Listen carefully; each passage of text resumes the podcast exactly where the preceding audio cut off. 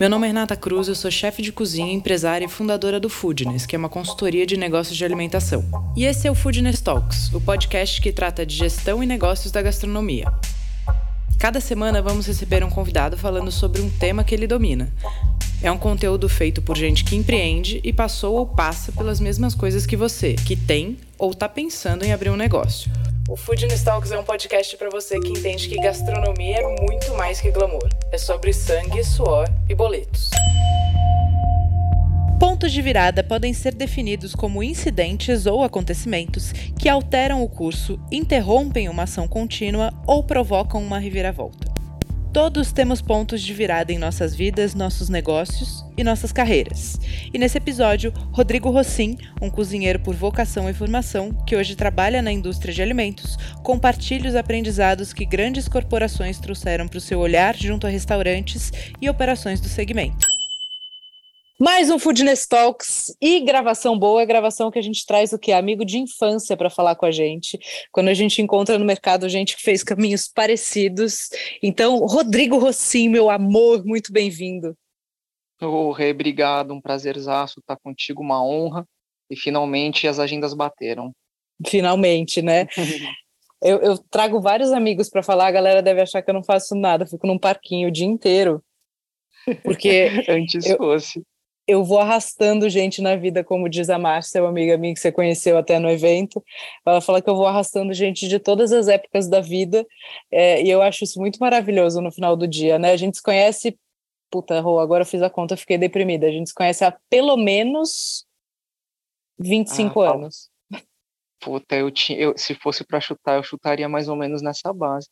Mas é bom, né? Isso é uma coisa que a gente aprende, a, a não olhar para trás e fazer conta. Vamos olhar para trás e ser feliz. Sim, vamos fazer conta só em negócio, na, na vida pessoal, na idade a gente vai deixar para lá. Ótimo. Deixa Primeiro ensinamento. Primeiro ensinamento desse podcast: contas apenas em âmbito profissional. Contas quando de idade vamos deixar para trás. É isso aí. Ô, Rô, para a gente começar, conta um pouquinho da sua trajetória, da sua carreira, da sua formação e até onde você está hoje. Conto sim, Rê. Vou tentar fazer de, um, de uma longa história curta, tá? Eu tenho formação em gastronomia no Senac, fui uma das primeiras turmas. Se não me falha a memória, eu fiz a, fiz a turma de gastronomia de 2007, tá. lá no campus de Santo Amaro mas isso foi consequência de eu já estar tá dentro do, desse mercado de alimentação. Já trabalhava com restaurante, é, trabalhava lá no Hits Bar e Lanches, ali da Alameda Santos, uhum. já tinha algum tempo. Então, não foi nem o lance de estar tá ali no meio da alimentação, mas foi mais é, essa conexão, né, do, do estar junto às pessoas, atender as pessoas, num primeiro momento, e o prazer que, que você tinha, né, vendo as pessoas consumindo naquele momento ali de, de descontração, né, e o prazer que a comida gerava. Mas né? foi, seu, que... foi seu primeiro emprego? Você foi ser garçom porque você era gatinho e queria ganhar uma grana ou tinha uma história por trás? Cara, ali no Hits, sendo bem sincero, foi mais ou menos por aí, viu? foi, foi muita sorte, na verdade, assim, eu tive muita sorte de ter, de ter caído ali, eu estava procurando realmente um emprego, é, adolescente, meio Você já tinha trabalhado um pouco com eventos, né, também, você, Lele. Ah, ali antes, nossa, é verdade. Com a Vivi Barros, óbvio, vocês tinham trabalhado nossa, em eventos. Ainda bem que você lembra disso, porque eu já tinha deletado. Agradeço. Você, acrescentou, mais memórias preciosas na minha. Mexi no seu currículo. Exatamente, exatamente. Deixou meu currículo mais rico. Hum. Mas tem razão, tem razão, Rê. Mas agora que você comentou, pode ser que, que tem uma que tem um pezinho, sim, que tem um dedinho aí desse, desse passado Vivi Barros. Só para a galera entender. Sim, cara, é verdade. Nossa, tem um buffet em São Paulo com o nome dela, que é um sucesso, é um puta buffet incrível. O Vivi já gravou aqui com a gente, inclusive. Legal. E a gente morava todo mundo no mesmo prédio. Né, a Vanessa, que é a irmã da Vivi, tem mais ou menos a mesma idade que a gente, e aí a Vivi precisava de gente para trabalhar, e os meninos faziam direto trampo de garçom para ela. É, então foi assim que começou sua vida na gastronomia. De nada, Rodrigo Rossin. Brigadíssimo. Nossa, você, você acabou de mudar todo o meu speech. Todo o meu speech. Aliás, eu, agora eu acho que eu consigo. A próxima entrevista de emprego, eu acho que eu consigo. Eu, eu consigo o One Step Forward, eu consigo uma coisa já mais, mais parruda só pelo só pelo pelo start aí, só pelo começo. Mas eu acho que você tem razão mesmo, Rê. Tem razão, eu tinha esquecido completamente. Mas sim, de fato, tiveram sim essas esses esses esses trampos, né, esses jobs pontuais, informais aí de de, de garçom, uns eventos é, esporádicos. Mas assim, acho que com com afinco mesmo, né, aonde eu realmente comecei a me conectar com esse de gastronomia, foi ali no Hits, que aí uma galera da gastronomia mesmo, e alguns chefes badalados, e aí eu vi falar, putz, deve ser muito legal isso, né, cara? Deve ser muito bacana você conseguir é, é, transferir, né, para a comida a sua emoção e, e, e, ter um veio artístico, né, impresso nisso e fazer disso seu meio de vida. E isso te dá uma uma liberdade, uma autonomia de escolha para você poder viajar, que sempre foi uma uma parada que eu sempre, sempre curti muito, né? Sempre busquei muito, ainda bem, ainda mais quando eu, eu era mais jovem, né? Nessa época de, de faculdade, adolescente, aí 18, 18, 20 anos. Então as coisas acabar, acabou que ficaram muito alinhadas, né? Nessa, uhum. nessa época de hits. Então fui garçom, depois fui bartender, é, e aí fiz o caminho inverso, né? De toda pessoa que tem o um mínimo de, de de ímpeto é, financeiro que trabalha num restaurante e fui para a cozinha, né? quem, quem, vive de caixinha sabe bem do que eu estou falando, né? É, geral, não sei se hoje em dia continua assim, mas antigamente era uma rixa, né? Porque a caixinha do salão sempre acabava sendo um pouco mais gorda que a caixinha da cozinha. Sim. Então dava, dava muito pega isso daí e eu acabei migrando para a cozinha para ver como é que funcionava esse outro lado, né, da, da do restaurante. E aí é saída para a cozinha mesmo. no Hits mesmo, no Hits Legal. mesmo. E foi essa ida, essa movimentação toda que me fez entrar na faculdade de gastronomia e cursar o curso até o final. Depois já tinha tentado aí publicidade e propaganda, filosofia, Uh, Sim, porque você entrou na faculdade em 2007, meu amor, eu já tinha me formado há muito tempo, então você realmente enrolou antes da faculdade. Enrolei, enrolei. Eu não vou falar quantos anos eu tinha, porque eu sou péssimo com cronologia. eu lembro mais ou menos assim, porque eu fiz, a, eu fiz uma liçãozinha de casa para a gente poder conversar, né? Mas eu não sei quantos anos eu tinha naquela época, vou ter que fazer conta. Não tem então, problema, manda bala. Então, então, depois dessa época de hits, eu resolvi mesmo dar sequência nesse lance de cozinha, me encantei, me apaixonei, para mim fez muito sentido. Uh, quem acabou pesando muito na minha decisão de seguir na gastronomia, isso já trabalhando com gastronomia, estagiando na cozinha do Ritz e, paralelamente, é, é, cursando a faculdade, foram meus pais. Legal. Meus pais chegaram e falaram, cara, faz, porque finalmente você está fazendo alguma coisa que tem o um mínimo de a ver contigo. Você sempre curtiu cozinhar.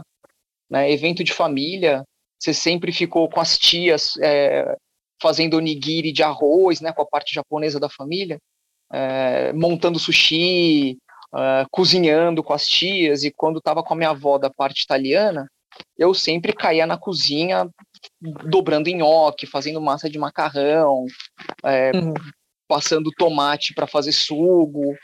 Então, assim, já tinha uma historinha por trás e abracei a gastronomia e me encantei com isso.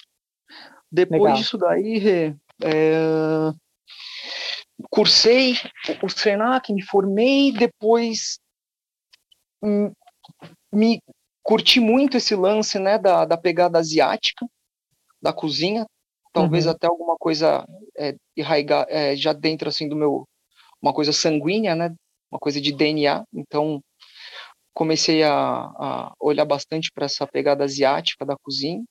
Aí fui estagiar, estagiar em alguns restaurantes com essa pegada asiática, restaurante indiano, asiático é, contemporâneo e tal. E, e, e, já me organizando mentalmente para uma grande viagem, que não aconteceu né?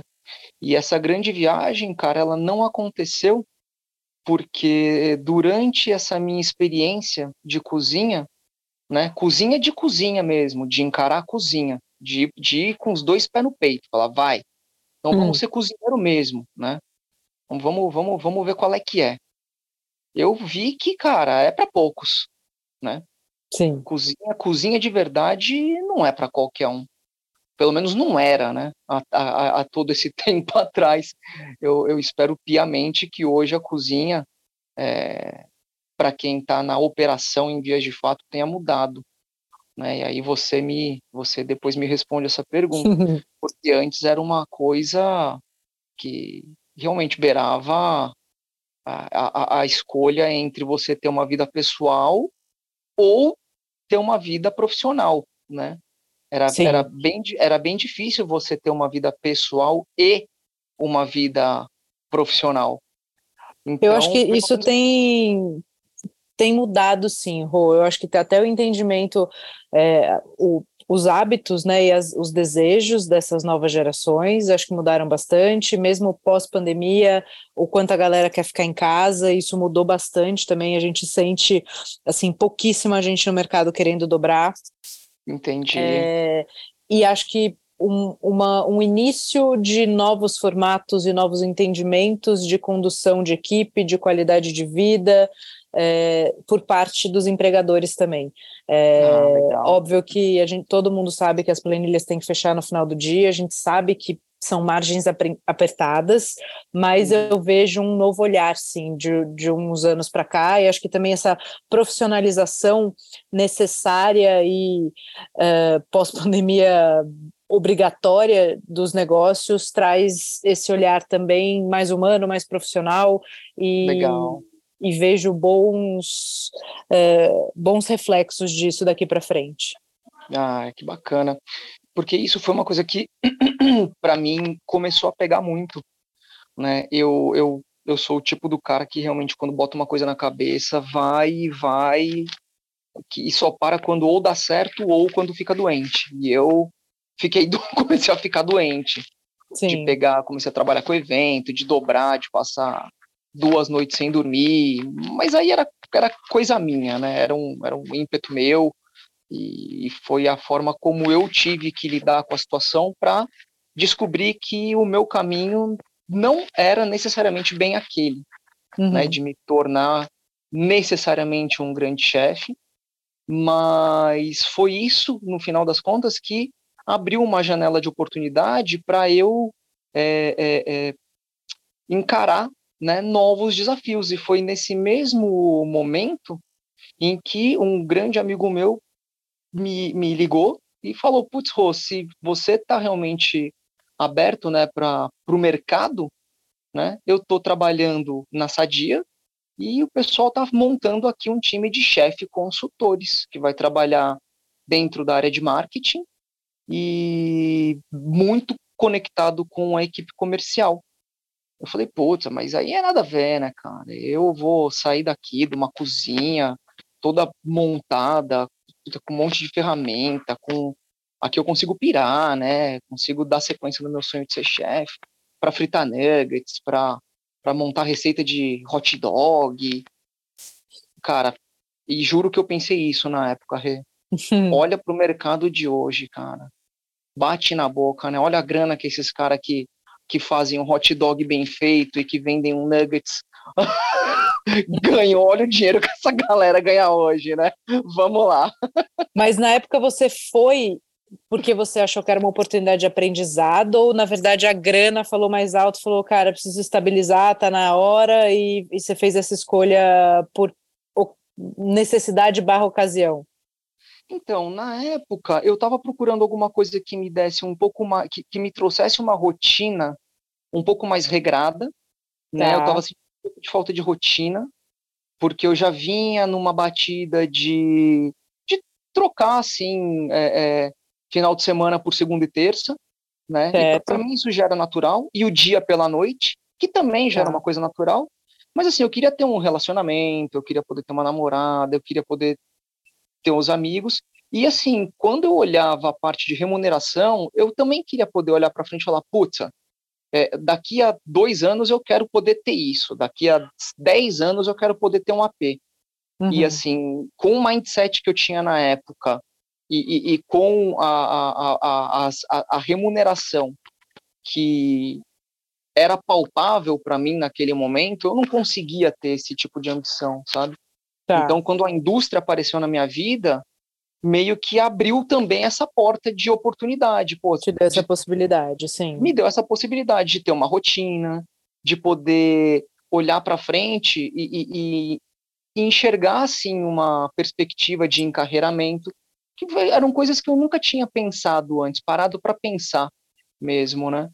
E o que mais me chamou a atenção quando eu entrei, né, para a indústria, aí teve processo seletivo, tal, tudo direitinho do jeito que tem que ser, e eu, eu, eu era muito despreparado para a indústria, né? Eu não sabia o que me aguardava lá dentro. Para mim era um monte de gente engomadinha, uh, totalmente uhum. diferente de mim, que falava difícil e, e misturava inglês com português, né? Para parecer que fala, que fala mais, mais complicado. né? O que não deixa de ser, né? Mas tem as suas razões, né? Tem os seus motivos. Sim. E hoje eu entendo um pouco melhor os motivos né, do, que, que, levam é, é, a, a, algumas, algumas, alguns hábitos. Mas o que mais me pegou é, foi a mudança do meu mindset, assim, sabe? Uh, eu lembro que o Rafa, o, o, nosso, o nosso, vou chamar o Rafa do, um um, um, o Rafa é um grande mentor, né, para muita gente. O Rafa, sim, nossa, especialmente, né, o Rafa é o Rafael Cunha, que vai inclusive palestrar no serviço, vocês vão estar ouvindo esse podcast depois, então vocês podem ir lá no YouTube assistir a palestra do Rafa, é, ele foi meu professor na faculdade, foi uh, professor do Rô também, e ele é um grande amigo até hoje, né, Rô? É isso aí, o Rafa foi, putz, não vou bater a carteira. O Rafa foi professor, depois ele foi meu gerente, depois ele foi meu sócio e hoje ele é meu brotherzaço. Mas assim, eu lembro que o Rafa, na, na época de meu gerente, né? Ele um dia me pegou, olhou e falou: Cara, vamos lá. É, você tem duas escolhas para fazer. Na, você tem uma escolha para fazer na sua vida agora. Você pode escolher continuar sendo cozinheiro e tá tudo bem, top, animal, é, respeito total, tem espaço para todo mundo, ou você pode se tornar um executivo de alimentação. A escolha é sua, né? Agora, a escolha que você fizer agora vai nortear os seus próximos anos. É simples assim. Sim. Aqui dentro da, da Sadia, é, a sua escolha é se tornar um executivo de alimentação. Senão, não tem por que você estar tá aqui. É, aqui dentro, para ser cozinheiro, é, ser cozinheiro aqui dentro, aqui não basta é, ser cozinheiro fora daqui é foda, né? Aprimora sua técnica, suas habilidades e estoura, vai para onde você quiser, viaja e tal. Mas aqui dentro não é a pegada. Você vai ter que começar a entender o business de outra forma, né? E foi isso que me deu um estalo e foi como eu comecei a olhar o mercado e tudo aquilo que eu fazia antes de uma forma diferente. E tudo aquilo que eu fazia antes uh, se tornou uh, insumo e diferencial competitivo para mim, é, dentro de uma realidade onde ninguém tinha aquela tecnicidade e aquele background que eu tinha. E, era, é, e eram alguns eram algumas alguns é, capabilities, né, algumas algumas ferramentas. Olá, você né? falando inglês. É, é, é, cara, eu tô é, que eu já o corporativo já me engoliu, mas eram algumas algumas alguns atributos, né, que realmente nos diferenciavam, né, os, os chefezinhos consultores, uh, do restante da galera, porque a gente falava a língua do cozinheiro, a gente entendia a dor do cozinheiro, né, que a turma gosta de chamar de pain points, né, a gente tá. vivia os pain points, né, essas dores, né, putz, aonde que machuca o cozinheiro, né, será que é o produto chegar com o shelf life muito perto do final, com o prazo de validade perto do final, mas seja o cara não receber o produto e não ter o que cozinhar. Será que o problema é ele não ter o produto para cozinhar? Ou será que o problema é ele não ter como atender o cliente que está lá e foi lá no restaurante dele para comer aquele prato? Né? Então, assim, Sim. são, são várias. Mas eu, eu, vou querer entrar mais assim nas suas percepções de indústria com esse olhar de cozinheiro, mas só para a gente contextualizar e para a galera entender, você ficou na Sadia quanto tempo? Ah, desculpa, eu fiquei na Sadia quatro anos e meio. Entrei tá, como chefe consultor e depois, é, dentro da Sadia, eu fiquei dois anos e meio como chefe consultor, depois eu fui para a área de branding. Então tá. eu fiz essa, eu fiz essa escadinha. E aí você saiu da Sadia para ir da Sadia, eu saí para ir para uma empresa chamada Emplarel, tá. que era uma, uma empresa familiar, uma empresa pequena, mas uma empresa que ela foi muito importante também assim nessa minha nessa minha formação profissional, porque ela foi a empresa que começou a importar é, algumas das tecnologias que hoje estão muito presentes na indústria na, na, na na, na ponta da indústria de alimentação, nessas, nessas uhum. redes, né? Por exemplo, esses, esses fornos de alta velocidade que a gente vê na, na Subway. Uh, tá. acho, acho que é, esse é um dos bons exemplos, né? Essas, esses equipamentos aí que combinam micro-ondas com jato de ar forçado, com alto calor de câmara, com tempo programado. Então, assim, é, foi, foi bem desafiador, porque a gente começou a ter que mostrar para um mercado bem tradicional, né, de chapa, charbroiler, é, exaustão, fritadeira e tal, que ele poderia é, automatizar todo o processo né, dele de cozinha, processo de, de, de finalização, né, processo quente, é, não substituindo, obviamente, tudo que ele tinha, mas repensando todo o fluxo, toda a cadeia dele de operação, para ter um, uma operação de finalização de cardápio nesse forno de alta velocidade. Né? Perfeito. Então, você foi para a indústria de alimentos, aí você saiu da grande indústria de alimentos, foi trabalhar com tecnologia e soluções, que também é muito legal. Fui para a indústria de equipamento, exatamente. E aí depois você já saiu para empreender, Rô? Depois dessa, depois da, da, depois da Emplarel, eu fui empreender. A gente, eu me juntei com três amigos, a gente comprou uma franquia. Uhum. Dessa franquia a gente montou o nosso business. Aí era uma era uma hamburgueria. Certo. Deu certo no começo, empatou. Aí quando estava empatando, eu passei para uma outra sociedade.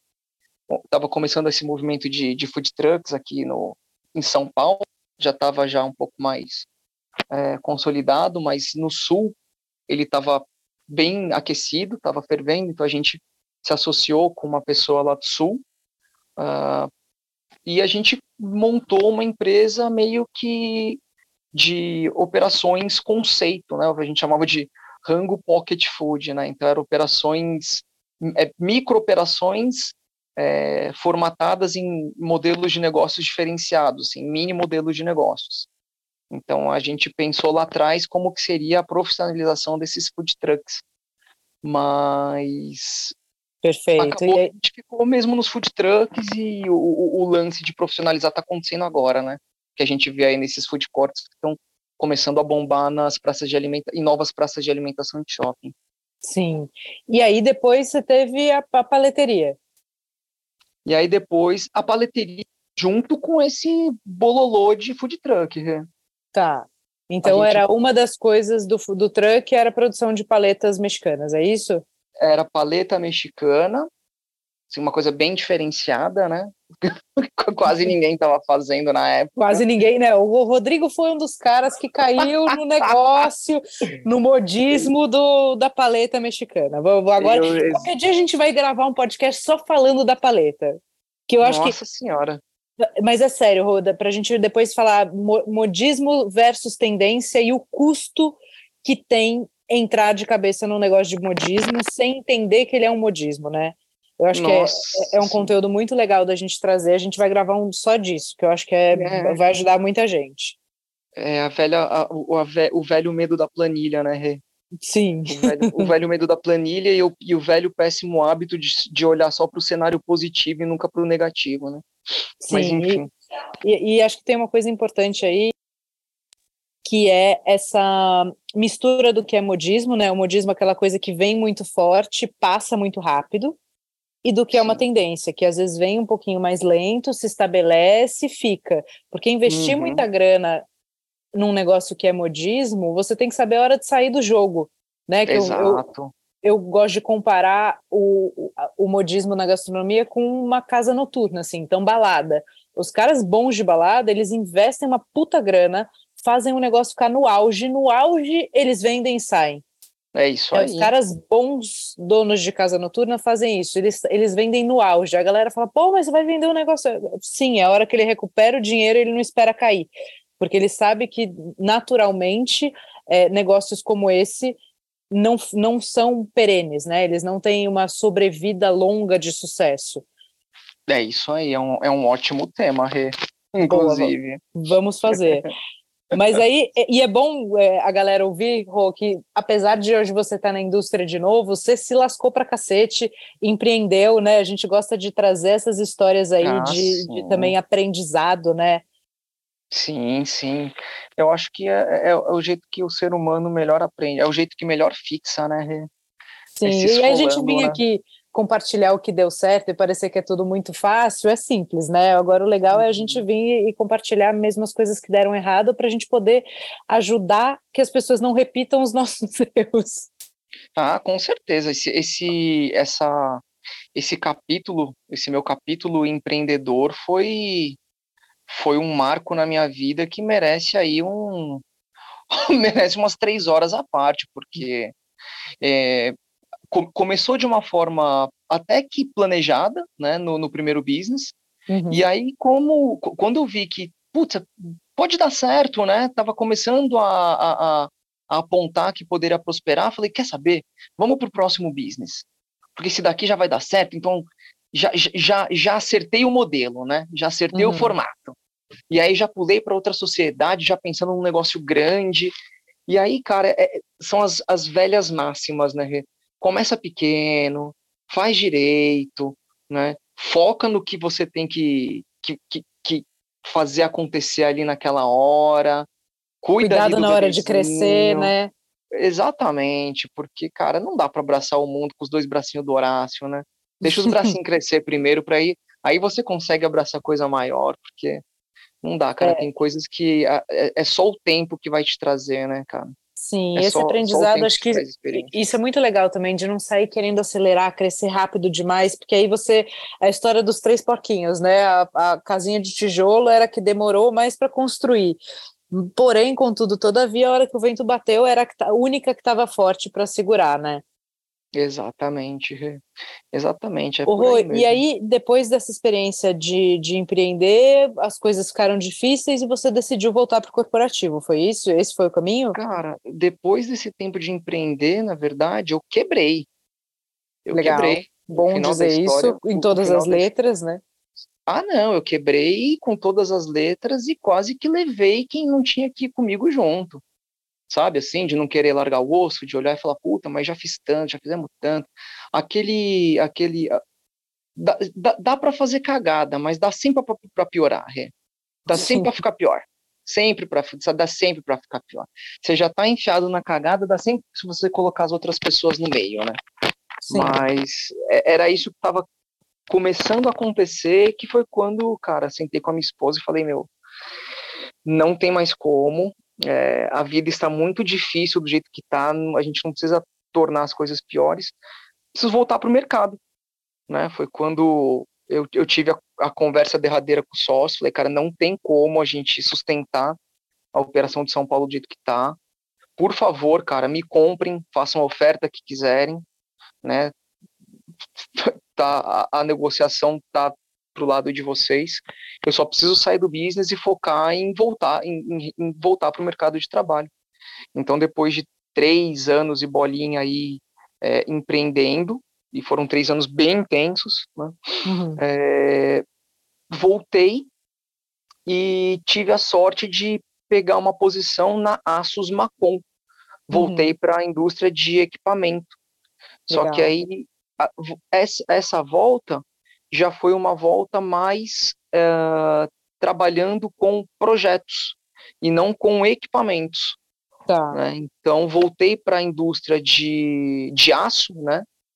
indústria de cozinha, na verdade, só que muito mais focado em desenvolver projeto com os clientes. E aí fiquei na Macon como inicialmente como key account, depois uh, a, a, gente desenvolveu alguns trabalhos legais lá na Macon, né, alguns projetos bacanas, e dentro da Macon eu passei por uma gerência de produtos, então uhum. eu cuidei do desenvolvimento de alguns produtos para lançamento fora. A Macon estava começando a internacionalizar depois que ela foi comprada por uma, uma multinacional é, norte-americana. E meu último, meu, meu última posição na Macon foi gerente de key accounts, quando a gente resolveu dividir um pouco, né, o joio do trigo, que eram as contas é, de porte global, do que eram as contas regionais, né, uma visão um pouco mais é, segmentada, né, mais organizada, e eu fiquei responsável por essas contas regionais, por desenvolvê-las, uh, e foi a última, a última, minha última tarefa, ali, minha última missão dentro da Macom. Então, do começo do ano, é, de março, até o presente momento, eu estou na Cerati, também num, num, desafio muito bacana, um desafio novo, super legal, super é, motivador, que é desenvolver é, essa unidade de negócios food service dentro da Cerati, que é uma empresa 90 anos já de tradição no varejo. Uh, então está sendo um processo super legal. A, Cerati foi comprada aí há seis, sete anos pela Hormel, que é uma, uhum. é uma empresa também norte-americana que é super é, focada em food service lá. Então uh, tem vários momentos muito bacanas, muito, muito interessantes acontecendo. E hoje então, qual tá, é o seu cargo uma... dentro da Cerati, Rô? Hoje na Cerati eu tô como gerente de key account também, só Legal. que hoje eu trabalho, eu tô, eu tô realmente plantando mesmo a, a, a plantando a colheita, né, tá. estruturando essa base de clientes, criando o nosso portfólio, criando a estratégia de como que a gente vai desenvolver esse portfólio de clientes, uh, como é que vai ser essa segmentação que a gente vai criar para o mercado, uh, estratégia de portfólio de produto, uh, enfim, a gente está criando mesmo a, a, a, unidade de negócios quase que quase que do zero, então está sendo muito legal. Perfeito. A gente está criando uma empresa dentro da empresa, está sendo muito legal. Muito bom, Rô. Rô, agora conta uma coisa assim, que acho que é uma, uma curiosidade de todo mundo que não conhece esse lado da indústria o que faz ou o que pode fazer um cozinheiro dentro da indústria. Aí pode ser mais macro, tá? Tanto na indústria de alimentos quanto na indústria de equipamentos. Tá. O, o cozinheiro é o cara que, que numa indústria que está dentro do ramo de alimentação, traz essa, essa visão, uh, primeiro, do operacional, né, do operador que é uma visão que geralmente o time comercial dessas, dessas empresas não tem, né? É, o time comercial geralmente está focado em vender, né? Eles têm meta para bater, mas não necessariamente eles têm tecnicidade, não necessariamente eles têm profundidade no que são aqueles produtos que eles estão vendendo e além, né? Porque o, o, o operador, o cozinheiro, né? O, o, o chefe de cozinha, ele não está interessado, né, é, em quantos gramas tem, vamos lá, deixa eu pensar em alguma coisa, quantos gramas tem a peça de presunto e se esse presunto ele foi feito tantos por cento de paleta e tantos por cento de, de, de pernil. Isso também é importante porque é, é, é, é o que vai balizar a qualidade, é o que vai balizar o, o, o padrão desse produto, é, com relação aos outros presuntos que estão no mercado. Mas o, o, o chefe de cozinha, o cozinheiro que entra nessa indústria, ele consegue conversar com o operador sobre como aplicar esse presunto. Né? Então, um, um, cara do comercial nato, que não tem essa experiência de cozinheiro, ele não vai conseguir sentar com o cozinheiro do restaurante e falar sobre aplicação, sobre possibilidades, sobre inovação. Né? Ah, ele é um e você também usa a experiência do campo, né, de, de estar dentro da cozinha para dizer para a indústria, ó, se a gente fizer a peça, vou dar, usar o seu mesmo exemplo, se a gente Perfeito, fizer a peça cara. mais quadradinha, a gente vai ter melhor aproveitamento na hora de fatiar. Por perfeitamente, exemplo. perfeitamente, Legal. exatamente. E, é, e, e vice-versa.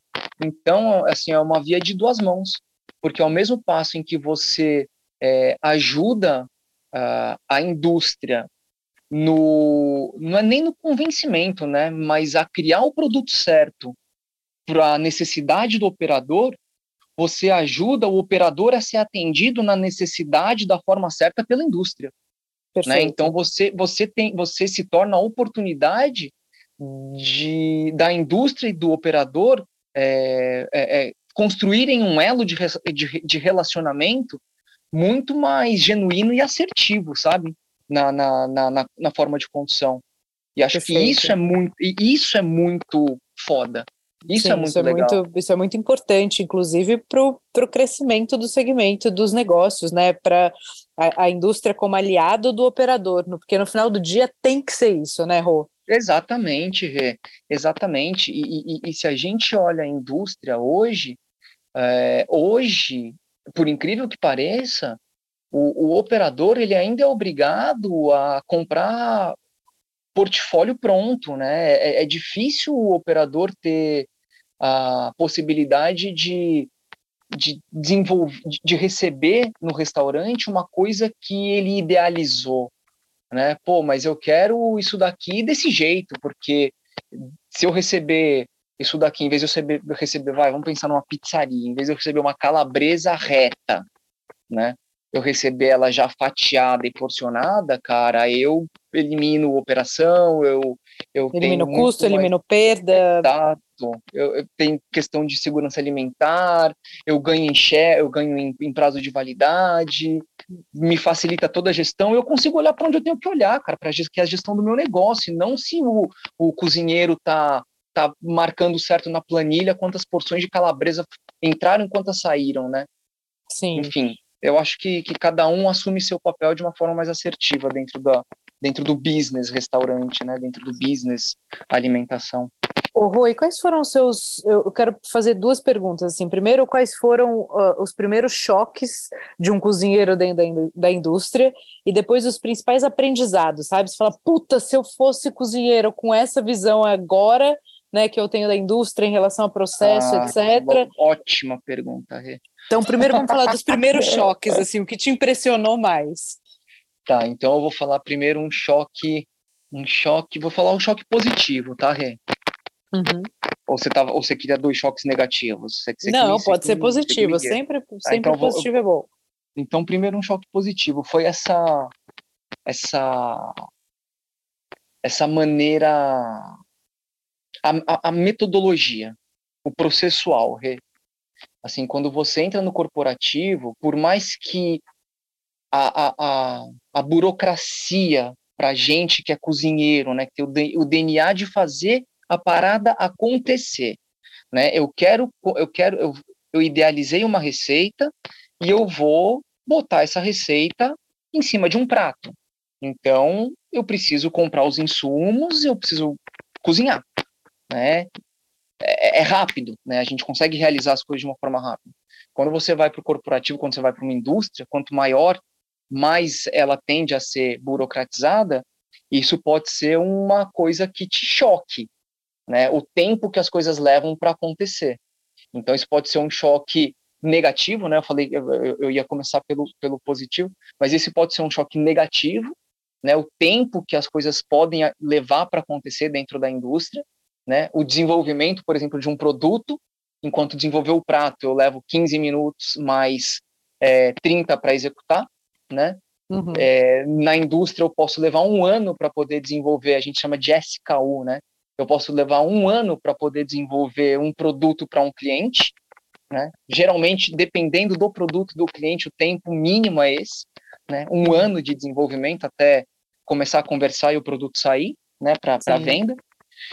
E isso também é o que me choca muito positivamente, porque é a forma organizada de você estruturar o planejamento, que era uma coisa que eu nunca tinha tido antes, ou nunca tinha me atentado, né? Você trabalhar de uma forma planejada, trabalhar de uma forma organizada, com um cronograma, é, com passo a passo, cumprindo etapas, com foco em resultado, tendo que levar em consideração não só aquilo que você, aonde você quer chegar, mas assim, quanto aquilo te custa para fazer, é, o quanto que vai te sobrar daquele trabalho, se, a, se o quanto aquilo que vai te sobrar é o suficiente para que quem está contigo dentro desse, desse projeto olhe e fale, cara, é, o, é um resultado suficiente para que a gente siga com esse projeto.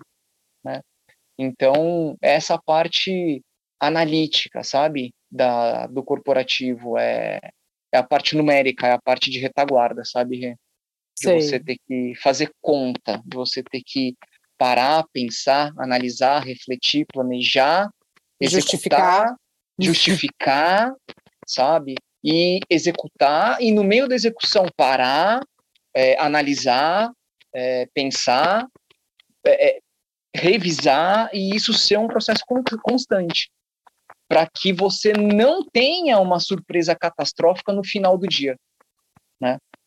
Sim, perfeito. E os maiores aprendizados, Rô, que você acha que a indústria pode ensinar aí para os operadores, mesmo para quem nunca uh, trabalhou dentro da indústria, quais são as grandes lições que você aprendeu que a gente pode trazer aqui para que as pessoas possam aplicar no dia a dia? Grandes lições. Primeira grande lição, Rê, que, que essa passagem já longa pela indústria me ensinou, é o foco em resultado. Né? Legal. É, é foco em resultado, porque por mais que seja lindo a gente pirar e fazer coisas bonitas, a verdade é que no final do dia, no final do mês, se não tiver resultado, né, se não sobrar dinheiro de tudo aquilo que a gente investiu, é, trabalhou em cima, né, colocou energia e, e, de alguma forma tentou monetizar, vendeu, né, é, fez fez virar dinheiro, a gente vai se frustrar, né? Se não for no curto, no médio ou no longo prazo. Uhum. Porque, infelizmente, cara, não dá para viver só de sonho. É, é, importante a gente alinhar o sonho uh, da, da concretização de resultado. Então, primeira grande lição é foco em resultado. Né? Legal. A segunda grande lição é é, eu acho que é o planejamento, nessa parte de planejamento com esse viés mais estratégico, né, um planejamento estratégico olhando de cima até embaixo, né, e, e, e pensar mais macro, né, quando eu falo nessa parte de planejamento estratégico, é pensar, pensar mais macro, mais fora da casinha, né? Tá, desde então, de, de onde, quando você fala pensar macro, é assim, qual é a estratégia onde a gente quer chegar e quais são todos os, os pontos qual, e todas as ações isso, que a gente tem que fazer para chegar lá. Exatamente. Por exemplo, é, cara, eu sou um, vou, vou tentar aterrizar numa realidade, na minha realidade de cozinheiro lá atrás, tá, Rê? Tá. Que foi que é mais ou menos onde eu quebrei a cara. Cara, eu tinha boas ideias, eu, eu executava bem as, as minhas ideias, eu sabia fazer conta, eu tinha uma basezinha ok para fazer conta, uh, e tinha alguns contatos legais que podiam me indicar é, pessoas interessantes para me colocar em bons lugares na hora certa. Tá. E para mim era o suficiente, mas não é o suficiente. E o que me provou, e o que me provou isso foi a vida, infelizmente. Né? Uhum. Né? Faltava é, analisar se o lugar que eu imaginava que era certo na hora certa tinha tantas pessoas passando ali na porta com um perfil adequado para o ticket médio do cardápio que eu estava imaginando, e se o ticket médio do cardápio que eu estava imaginando cobria o CMV, o, o custo da, da matéria-prima, mais o custo da mão de obra, mais o custo da alocação, mais a, o marketing, mais todos os custos fixos, entendeu? É, é nesse sentido mesmo de pensar mai, maior, né? Então, Sim, e, e contar, você acha que o, o, contar, eu acho que a indústria tem uma coisa também, né? Foco em resultado, mas o contar com tudo que pode dar errado. E Isso. ao menor sinal de que a coisa não vai vingar, falar, opa, vamos rever Exato, o plano ou vamos abortar. Exata, exatamente, exatamente. E, e, assim, de uma forma fria. De uma forma fria. O, o, o meu CEO atual, hoje, ele fala, eu, eu, cara, eu admiro muito ele. Ele é um cara que fala o seguinte: fala, cara, só erra quem faz. E uhum. quem não faz, tá aqui fazendo o quê? Agora, errar é humano, persistir é burrice. Sim. bora trabalhar. né? Então, é, é, é, é, acho que esse, esse é o segundo grande aprendizado, né? É, pensar tipo, maior, né? E tentar enxergar assim tudo que pode dar de errado dentro do, do processo. Uh, e a terceira grande lição, Rê, cara, networking. Uma coisa que demorou para eu aprender, Rê. O networking ele tem que ser genuíno. Não esse networking forçado, babação de ovo, sabe?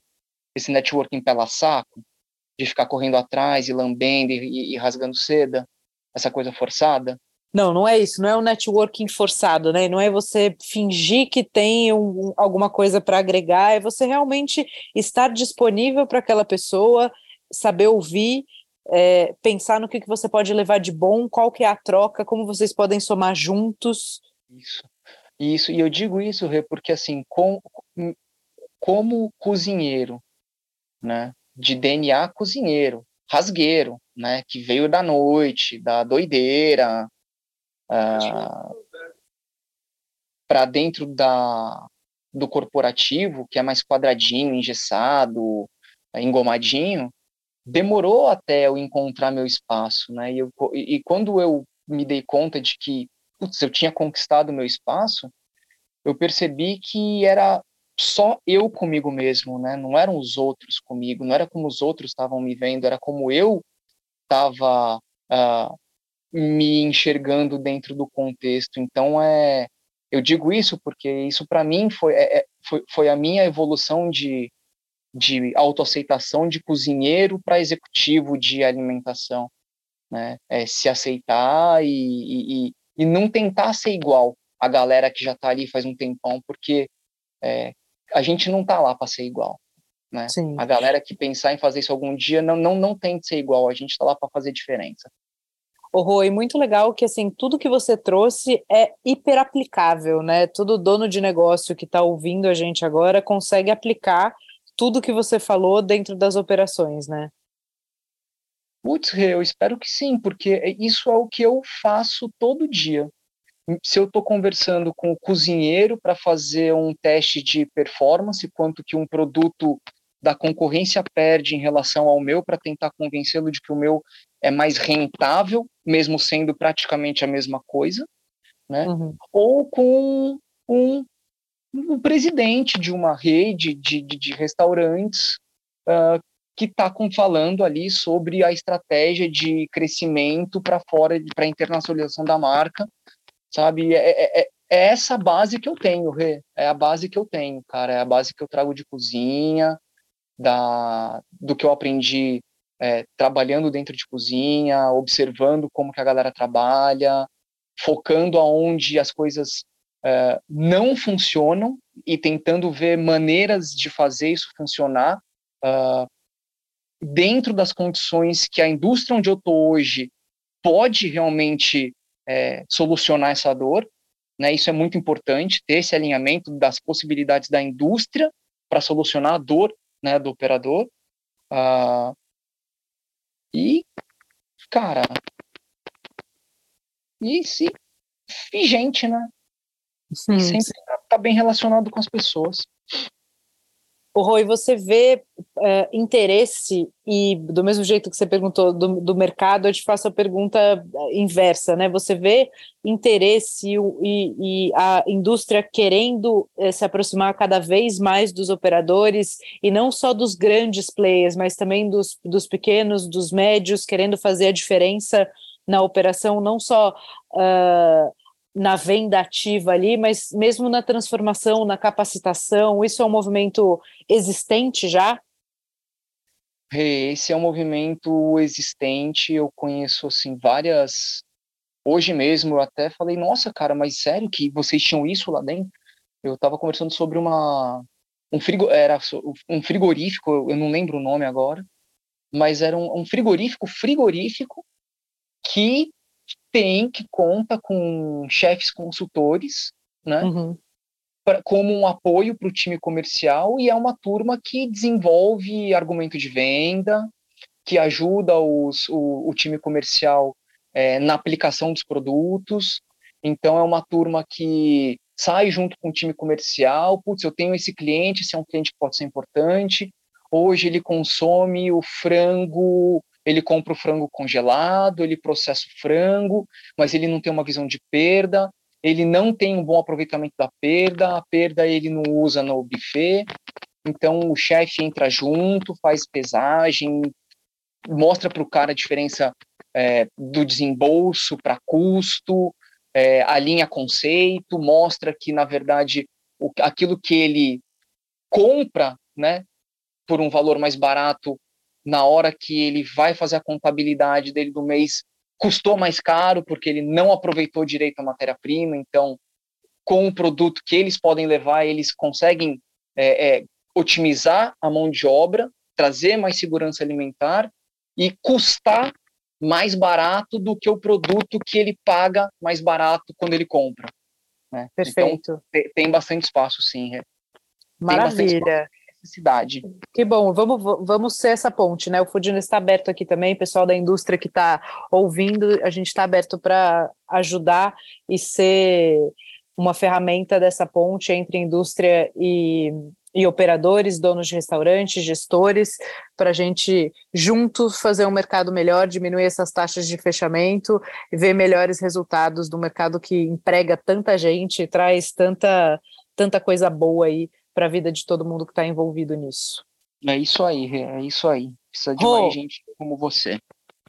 Muito obrigada, meu amor. Muito obrigada pelo carinho, muito obrigada por estar aqui. Já temos mais um podcast marcado e a gente segue esse papo delícia. Valeu, Rê. Eu que agradeço pela oportunidade mais uma vez. Sempre uma delícia.